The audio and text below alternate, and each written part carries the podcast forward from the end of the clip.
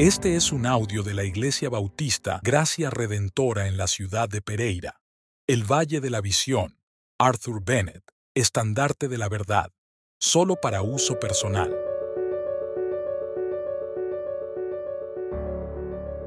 La reconciliación.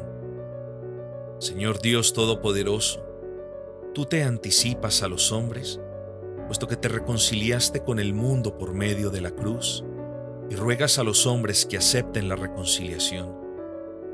Tengo la responsabilidad de aprovechar tus manifestaciones de virtud, puesto que si tú, la parte agraviada, actúas en primer lugar con palabras de paz,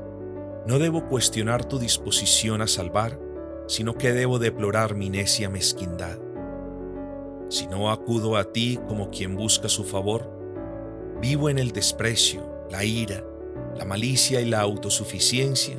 y tú eso lo consideras enemistad. Tú me has mostrado la necesidad de un mediador, de un Mesías, de un Mesías al que acoger lleno de amor con todo mi corazón, como rey que me gobierne,